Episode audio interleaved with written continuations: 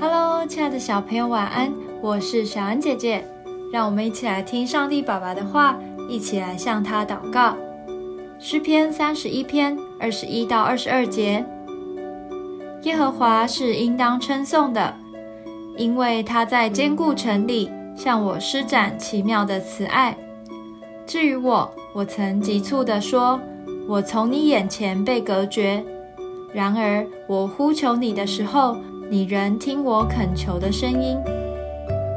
在今天的经文中，大卫为了神的慈爱来赞美他，因为他在逃亡的过程中感受到神如坚固城般的保护，没有人有办法伤害到他。因此，大卫不禁赞美神的爱，就像最坚固的城堡。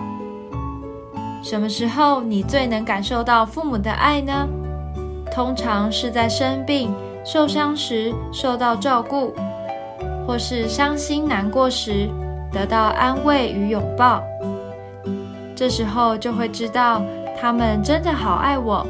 当我有需要时，他们总是会陪伴我。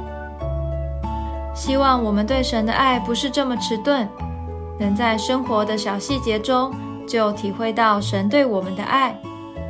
例如，出门时有好天气，遇到困难时，很快就有人提供帮助。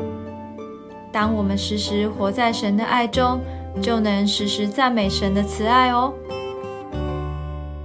我们一起来祷告：亲爱的主耶稣，当我遇到困难的时候，我要躲藏在你的里面，永永远远倚靠你的慈爱。你就是我最坚固的城。